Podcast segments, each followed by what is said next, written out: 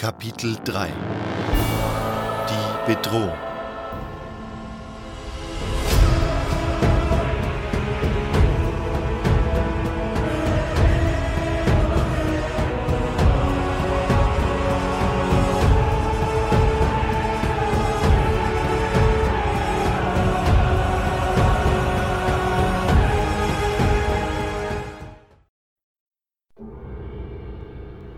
Wir schwiegen einen Moment und Xardas schien in Gedanken versunken. Nun ist es endgültig klar. Du bist es.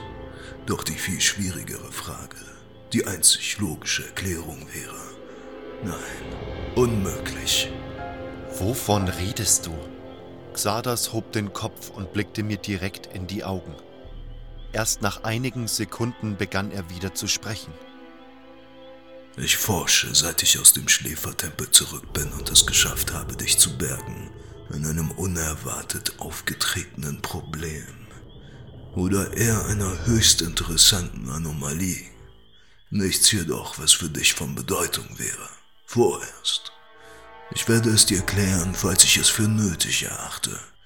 Du jedoch solltest dich zunächst einem anderen, fürs erste weit größeren Problem widmen. Was soll das heißen? Was für ein Problem? Es gibt doch kein Problem mehr. Ich meine, wir sind frei. So sind wir das. Nun, das Problem ist folgendes. Du hast dich inzwischen gut vom Einsturz des Schläfertempels erholt, doch hast du deine alten Kräfte noch nicht vollständig zurückerlangt. Zudem fürchte ich, dass du im Umgang mit dem Schwert etwas aus der Übung sein könntest. Es wird das Beste sein, du beginnst wieder zu trainieren. Dann sollte es nicht lange dauern, bis du wieder mit den Kämpfen vertraut wirst. Verwundert runzelte ich die Stirn. Was war daran so ein großes Problem?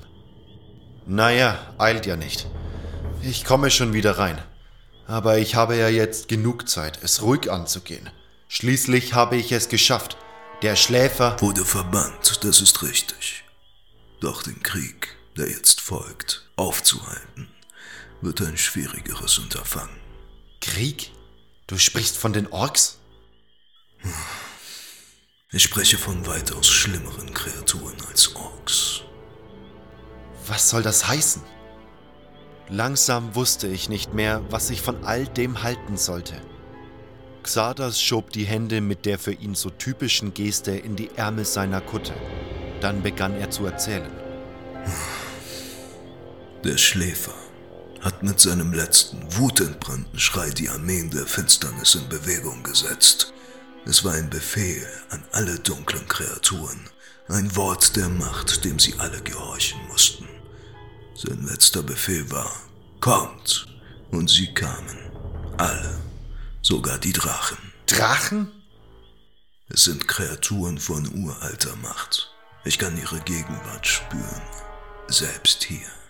Aber, aber es gibt keine Drachen. Das sind nur Sagengestalten, Wesen aus Mythen, weiter nichts.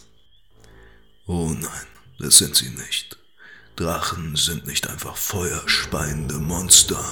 Es sind magische Wesen von hoher Intelligenz. Die Drachen sind weit älter als etwa die Menschen oder die Orks. So uralt, dass sie auch das älteste Volk genannt werden. Diese Geschöpfe besitzen ein Potenzial zu hoher Weisheit. Einige der Drachen haben die ersten Menschen und Orks viele Dinge gelehrt, ohne die sie heute nicht dort wären, wo sie sind. Leider verfallen viele Drachen auch der Habgier und der Gier nach Macht.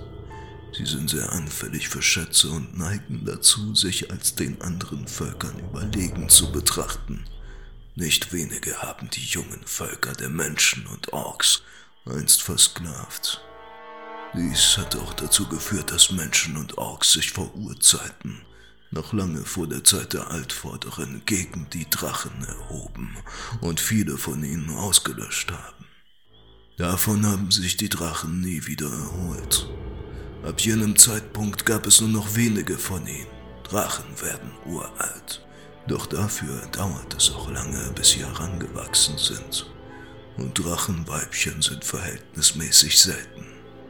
In der Zeit nach dem Ende der Drachen haben sie sich zerstreut.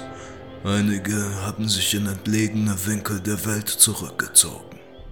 Einige wenige pflegten weiterhin ein freundliches, in gewisser Weise väterliches Verhältnis zu manchen Menschen oder Orks. Doch wurden sie vom Großteil der Angehörigen der jüngeren Rassen als böse, verabscheuungswürdige Kreaturen angesehen.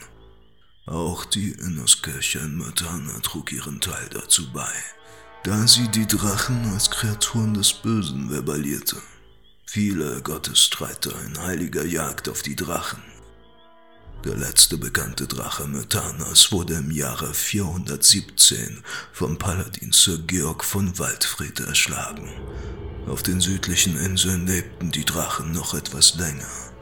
Eine kleine Gruppe von Bewohnern Ketais hat sie sogar angebetet. Doch schließlich wurden sie von der Ariabischen Liga zur Bedrohung erklärt. Und man machte auch dort Jagd auf sie. In Varant wurden sie recht früh ausgerottet. Die Sultane Varans brüsteten sich gerne damit, einen Drachen erlegt zu haben und schmückten sich mit ihren Schuppen, Zähnen oder Hörnern. Nun, und den Nordmännern ist es auch schon früh gelungen, die Drachen bei sich in den Bergen auszurotten. Die betrachteten den Sieg über einen Drachen als Zeichen großer Stärke, womit sie sicher nicht ganz unrecht hatten. Ab dem 6. Jahrhundert gab es wohl kaum ein Dutzend Drachen auf der Welt. Die letzten haben sich dann endgültig zurückgezogen. Sie versteckten sich in den nördlichen Gletschern, tief im Inneren der varantischen Wüste oder in den Tiefen der Sümpfe Ketais. Aber. Und. Jetzt sind Sie hier? Im Minental von Gorinus, ja. Und Sie. Sie haben eine Armee?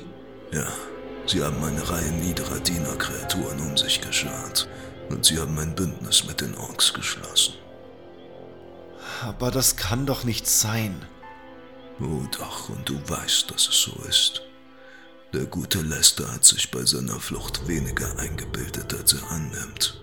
Als er mir davon erzählte, bestätigte er damit meine schlimmsten Vermutungen und Befürchtungen. Dann sollten wir machen, dass wir hier von der Insel wegkommen. Ich suche meine Freunde zusammen und dann, dann, dann musst du uns hier wegteleportieren oder sowas. Du stellst dir Magie etwas zu einfach vor. Es hat Gründe, dass selbst die Wassermagier, die sich ansonsten keinerlei Hilfsmittel wie etwa Ruhen bedienen, Teleportsteine benutzen, um schnell von einem Ort zum anderen zu gelangen. Aber du hast dich auch ohne Teleportstein in den Schläfertempel teleportiert. Und du hast mich herausteleportiert. Und beide Male habe ich es nicht ohne Risiko getan. Beide Male hat es mich viel Kraft gekostet. Im Übrigen verlangst du von mir dieses Mal sieben Personen zugleich und das noch über eine solche Entfernung zu teleportieren. Aber ich habe keine Lust, mich von Drachen umbringen zu lassen. Wenn du uns nicht teleportieren kannst, dann nehmen wir halt ein Schiff. Es gibt kein Schiff. Die metanische Seeflotte wurde von den orkischen Galeeren geschlagen. Roba hat bereits die Handelsflotte in den Kriegsdienst beordert und auch diese unterlag den Orks und wurde vor dem östlichen Archipel versenkt. Seit Monaten ist der Schiffsverkehr zwischen dem Festland und den Kori-Inseln fast vollständig zum Erliegen gekommen. Inzwischen fahren selbst zu den übrigen vier Inseln keine Schiffe mehr. Letztendlich wäre es ohnehin vergebens. Die Armee, die sich im Minental sammelt, wird sich nicht mit Korines begnügen. Sie werden noch die anderen Korin-Inseln angreifen und den Rest Metanas, und ebenso die anderen Reiche. Aber wir können doch nicht einfach hier sitzen und auf die Drachen warten. Nein, können wir nicht. Aber wir können auch genauso wenig vor ihnen fliehen.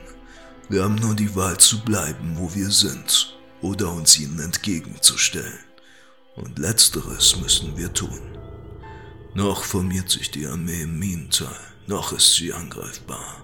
Noch können wir diesen Krieg beenden, bevor er begonnen hat. Wir müssen nach dem alten Sprichwort Angriff ist die beste Verteidigung verfahren. Das ist unsere einzige Chance. Ich konnte es nicht fassen. Ich hatte nur ein normales Leben in Freiheit und zusammen mit Velaya führen wollen. Ich hatte geglaubt, nach dem Fall der Barriere sei es vorbei. Keine Strapazen mehr. Nur noch Ruhe. Ruhe und Velaya. Und was nun? Erst wurde ich unter Steinen begraben und kam beinahe zu Tode, und dann wache ich auf und kann nicht etwa meine Freiheit genießen, sondern soll wieder gegen irgendwelche dunklen Kreaturen kämpfen. Ich war kein strahlender, selbstloser Held in glänzender Rüstung, wie man sie aus den Sagen kannte. So etwas war nichts für mich. Warum übernahmen das nicht andere, wie die Paladine?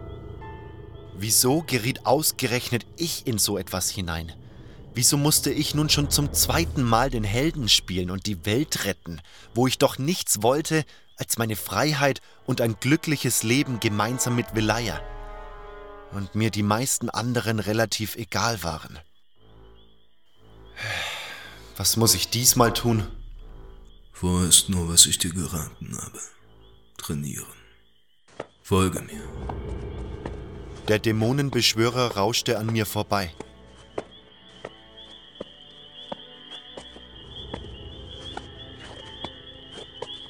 Xardas führte mich über das Dach des Mittelteils, die Wendeltreppe hinunter und durch den kleinen Wohnbereich im Mittelteil, in dem auch mein Bett stand. Schließlich standen wir wieder im großen Turm, ein Stockwerk tiefer. Dies war Xardas Labor oder auch die Beschwörungskammer. Auch diese sah genauso aus wie früher. Noch immer befand sich am Boden ein großes, mit roter Farbe gemaltes Pentagramm, an dessen fünf Spitzen jeweils eine Kerze stand.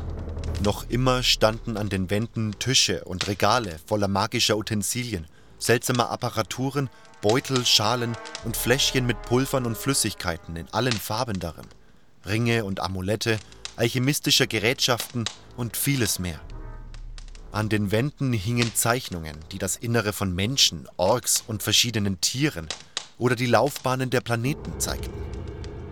Auf einem Tisch direkt neben dem Eingang lagen zahllose Pergamente, einige alte in Keilschrift beschriebene Steintafeln und ein aufgeschlagenes Buch sowie ein Tintenfass mit einer Feder darin. Xardas führte mich auf die andere Seite des Raumes, wo ein leicht geschwungenes Schwert an der Wand hing. Es war mir schon bei meinem ersten Besuch in diesem Raum aufgefallen. Der Dämonenbeschwörer nahm es von der Wand und reichte es mir. Was ist das für eine Waffe? Ein Katana. Ich habe es von meinen Reisen zu den östlichen Kontinenten mitgebracht. Östliche Kontinente? Was für östliche Kontinente? Kein Ort, den ein innersfürchtiger Mensch kennen müsste. Weiß ein solcher doch, dass dort, wo in den Augen eines Blasphemikers wie mir weiteres Land liegt, nichts zu finden ist als der Rand der Welt, wo die Wasser in die Tiefe stürzen. Das war Kapitel 3. Die Bedrohung.